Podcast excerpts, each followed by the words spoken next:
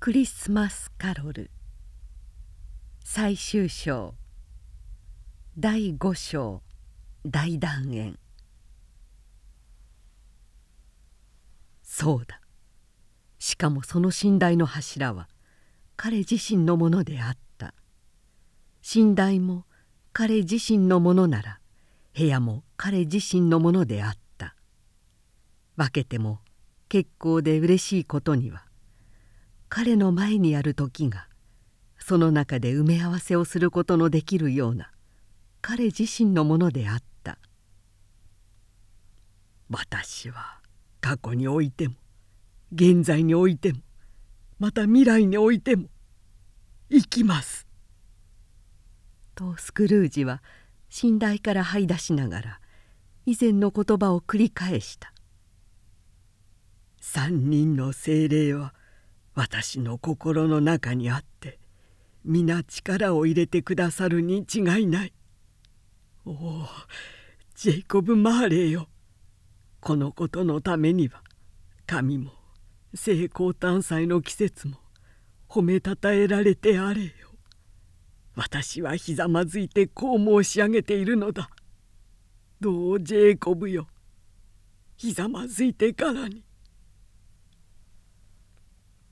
彼は自分の善良な人に興奮し熱中するのあまり声まで途切れ途切れになって思うように口が聞けないぐらいであった。さっき精霊といがみ合っていた際彼はしきりにすすり泣きをしていた。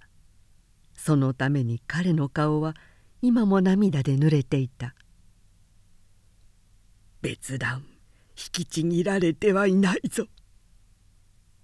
とスクルージは両腕に寝台のカーテンの一つを抱えながら叫んだ「別段引きちぎられてはいないぞ。和も何もかも。みんなここにある。私もここにいる」ああいうことになるぞと言われたものの影だって消せば消されないことはないのだ。うん、消されるともきっと消されるとも。その間彼の手は始終忙しそうに着物をもて扱っていた。それを裏返してみたり上下逆さまに着てみたり引きちぎったり置き換えたりしてありとあらゆるめちゃくちゃなことに仲間入りをさせたものだ。どうしていいかわからないな。とスクルージは笑いながら同時にまた泣きながらわめいた。そして靴下を相手にラオコーンそっくりの様子をして見せたものだ「俺は羽のように軽い天使のように楽しく学童のように愉快だよ。俺はまた酔っ払いのように目が回る。皆さん成功誕祭おめでとう。世界中の皆さんよ。新年おめでとう。よここだ。おおよ彼は今の中へ跳ね出した。そしてすっかり息を切らしながら今やそこに立っていた「かゆの入った鍋があるぞ」とスクルージはまたもや飛び上がって暖炉の周りを歩きながら怒鳴った「あそこに入り口がある。あそこからジェイコブ・マーレーの幽霊は入ってきたのだ。この隅にはまた現在の聖光誕祭の精霊が腰掛けていたのだ。この窓からは俺はさまよえる幽霊どもを見たのだ。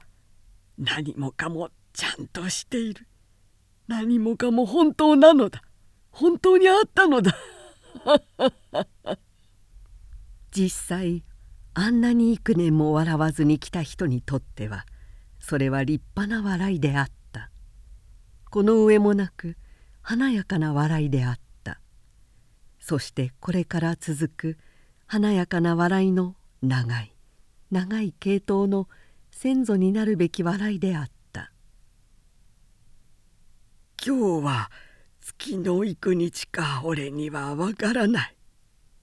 とスクルージは言った「どれだけ精霊たちと一緒にいたのかそれもわからない。俺には何もわからない。俺はすっかり赤ん坊になってしまった。いや気にかけるな。そんなこと構わないよ。俺はいっそ赤ん坊になりたいくらいのものだ。よおおよここだ。彼はその時教会から打ち出した。今まで聞いたこともないような快い鐘の音にその甲骨状態を破られた。カンカンチドンドンジンカンカン。おお素敵だ。素敵だ。窓のところへ駆け寄って彼はそれを開けた。そして頭を突き出した。霧もなければもやもない。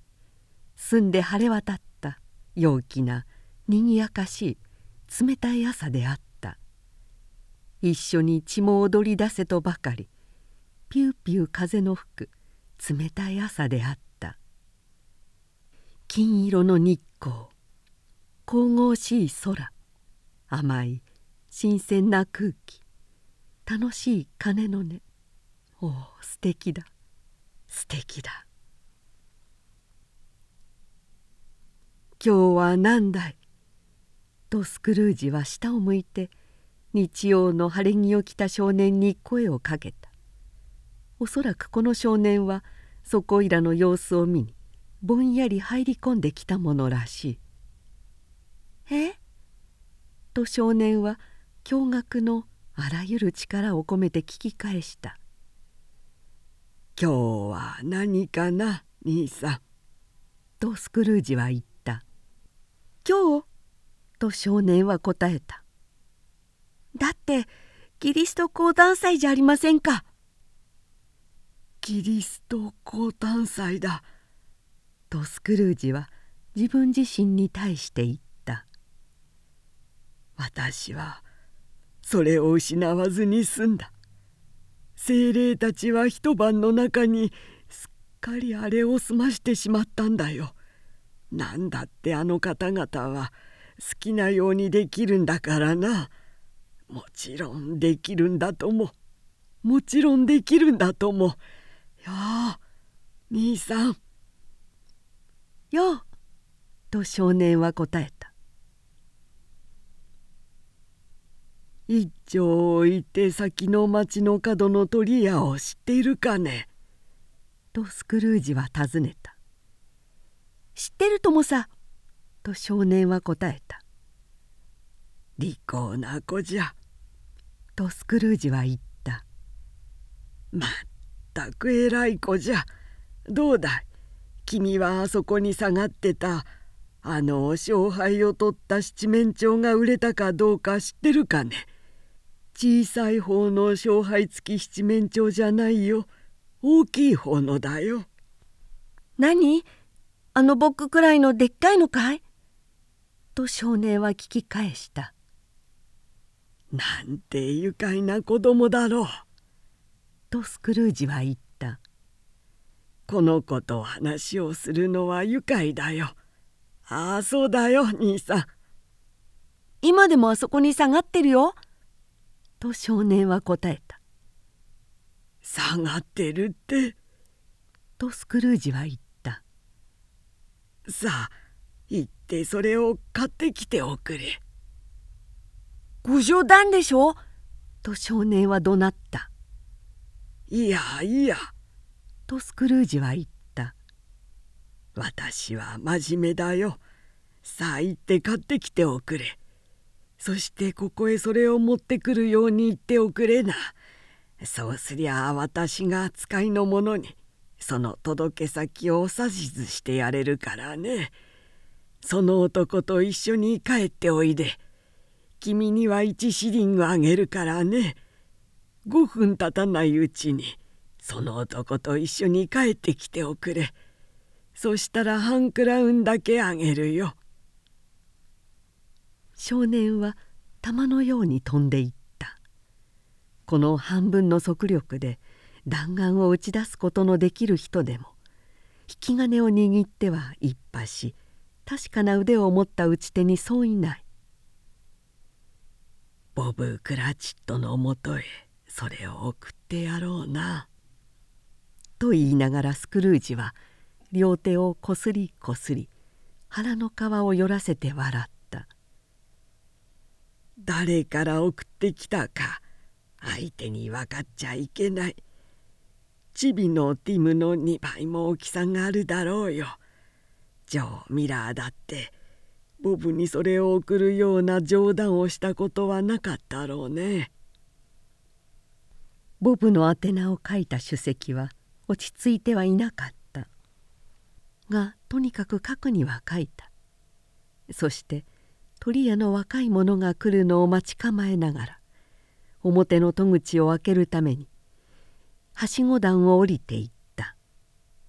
そこに立ってその男の到着を待っていた時彼はふと戸たたきに目をつけた「俺は生きてる間これを可愛がってやろう」とスクルージは手でそれで撫でながら叫んだ「俺は今までほとんどこれを見ようとしたことがなかった」いかにも正直な顔つきをしている。まったく素晴らしいとたたきだよ。よう七面鳥が来た。おおこんにちは成功探査おめでとう。それは確かに七面鳥であった。こいつは自分の足で立とうとしても立てなかったろうよ。この鳥は。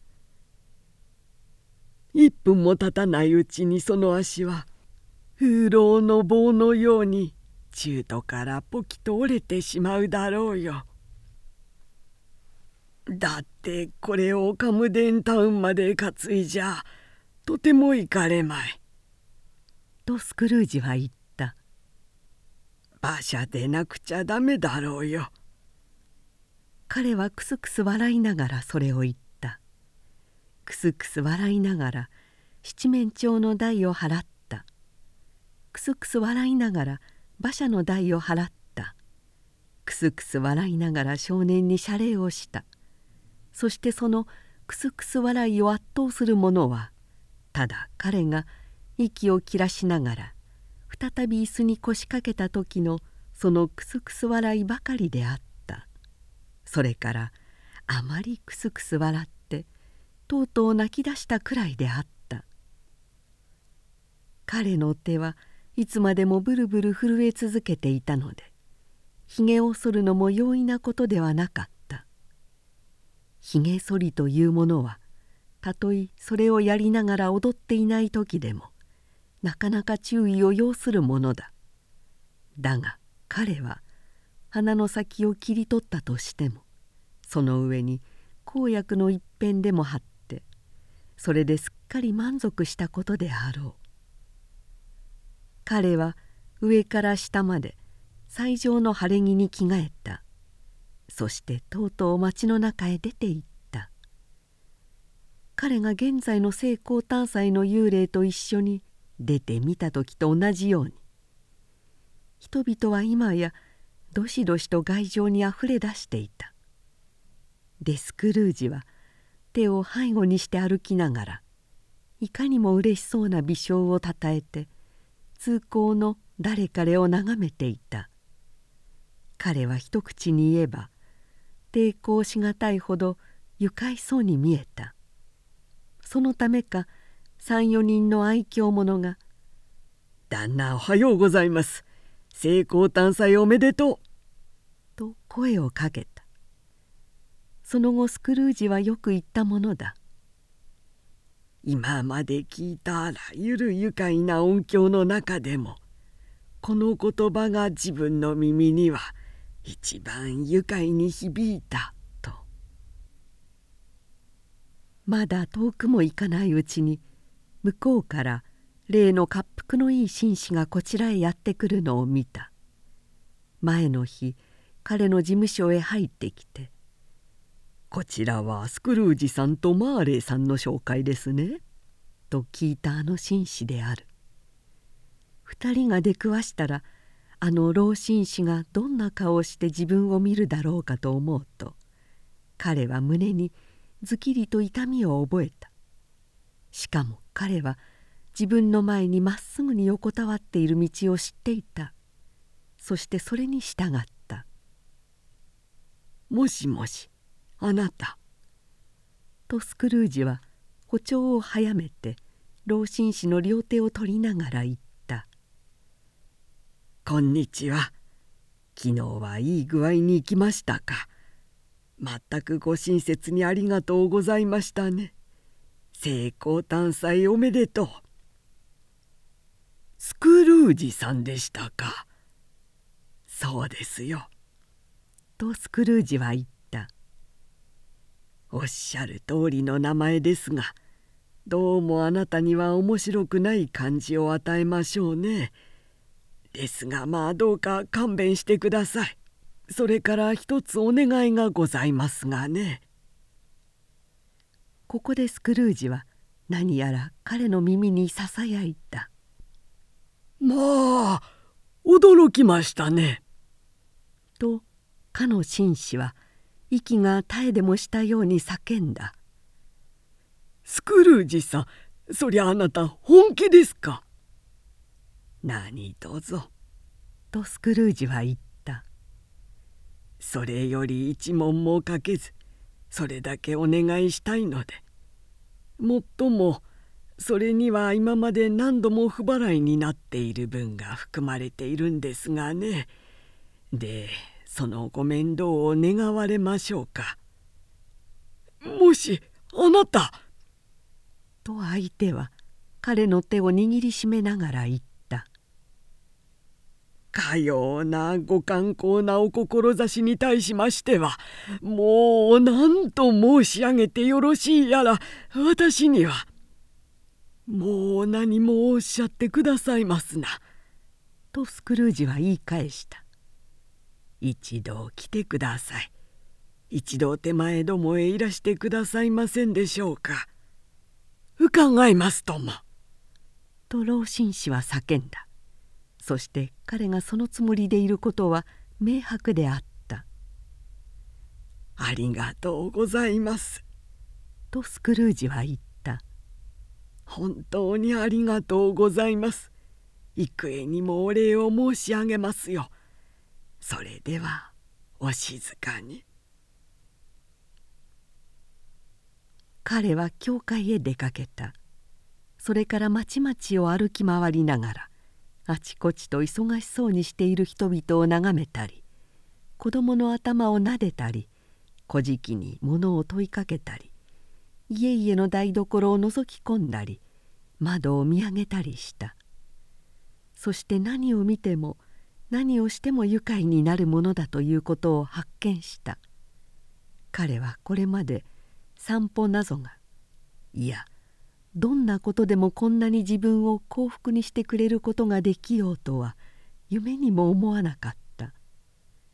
午後になって彼は歩みを甥の家に向けた。彼は近づいて戸を叩くだけの勇気を出す前に何度も戸口を通り越したものだが優を越してとうとうそれをやっつけた「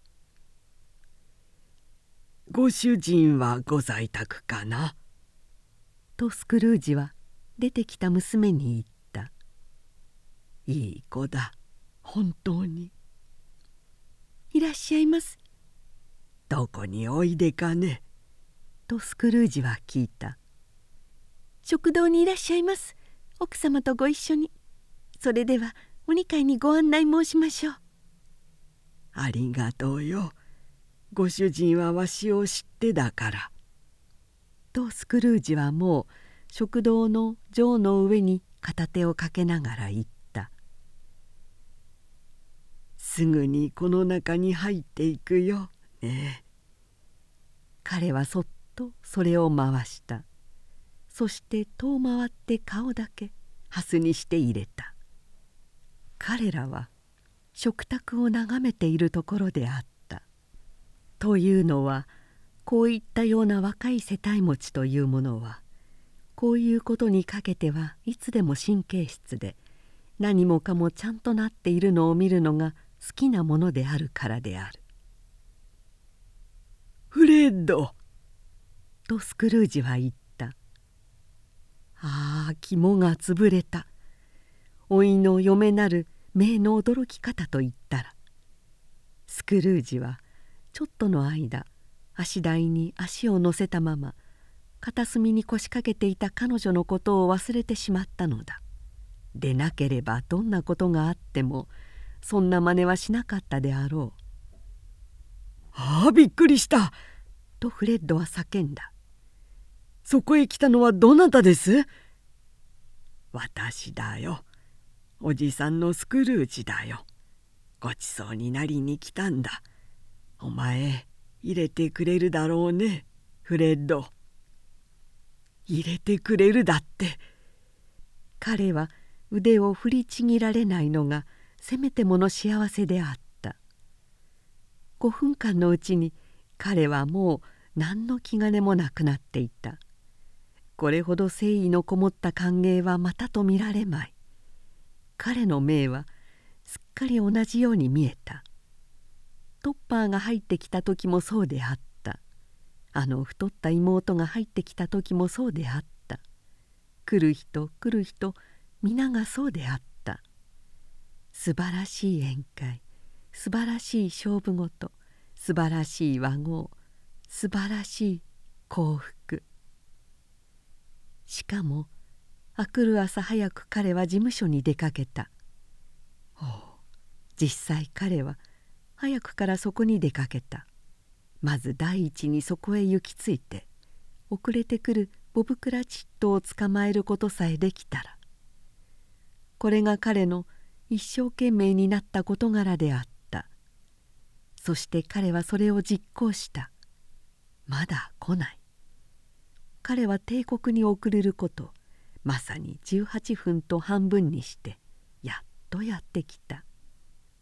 スクルージは例の大桶の中へボブの入るところが見られるように合いの戸を開け放したまま腰掛けていた。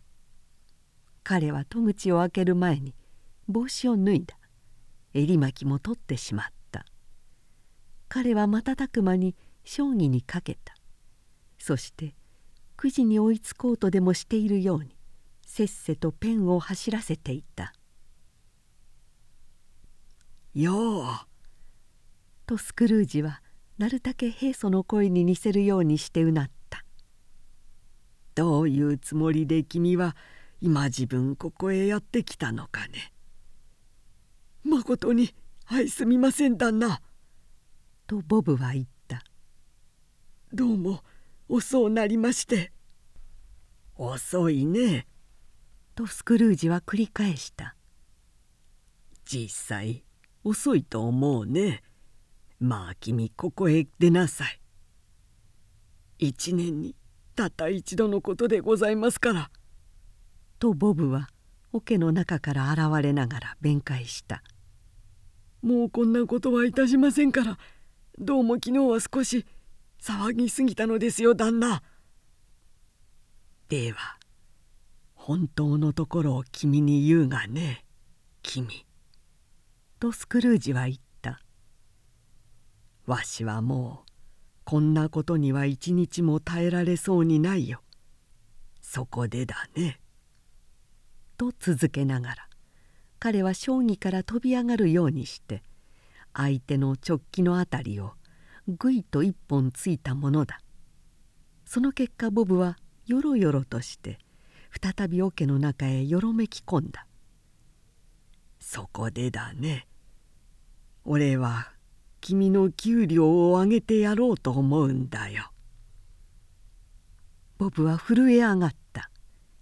そして少しばかり定規の方へ近寄った。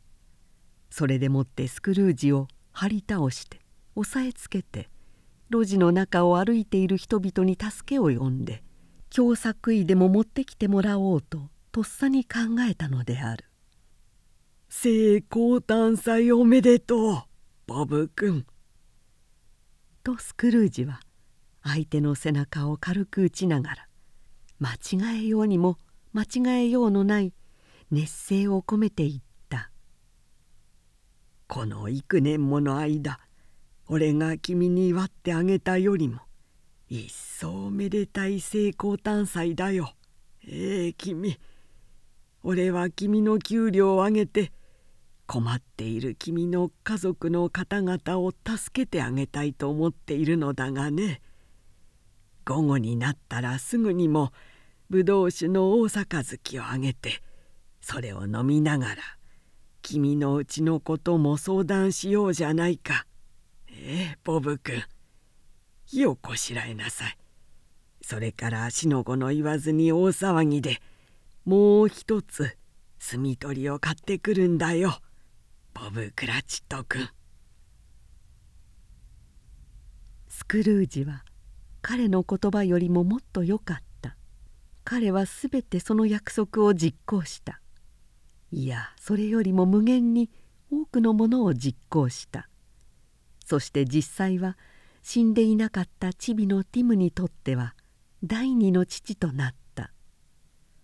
彼はこの良い古い都なるロンドンにもかつてなかったようなあるいはこの良い古い世界の中のその他のいかなる良い古い都にも町にも村にもかつてなかったような良い友達ともなれば良い主人ともなったまた良い人間ともなったある人々は彼が各一変したのを見て笑ったが彼はその人々の笑うに任せて少しも心に留めなかった。彼はこの世の中ではどんなことでも良いことというものはその起こり始めにはきっと誰かが腹を抱えて笑うものだ。笑われぬような事柄は一つもないということをちゃんと承知していたからである。そしてそんな人間はどうせ目くらだと知っていたので彼らがその目くらを一層醜いものとするように人を笑って目にしわを寄せるということはそれもまことに結構なことだと知っていたからである。彼自身の心は晴れやかに笑っていた。そして彼にとってはそれでもう十分であったのである。彼と精霊との間にはそれからもう何の交渉もなかった。が彼はその後ずっと禁酒主義のもとに生活した。そしてもし生きている人間で聖光誕祭の祝い方を知っている者があるとすればあの人こそそれをよく知っているのだというようなことが彼について始終言われていた。我々についてもそういうことが本当に言われたらよかろうに。我々全てについても。そこでチビのティムも言ったように。神よ我々を祝福したまえ。我々全ての人間を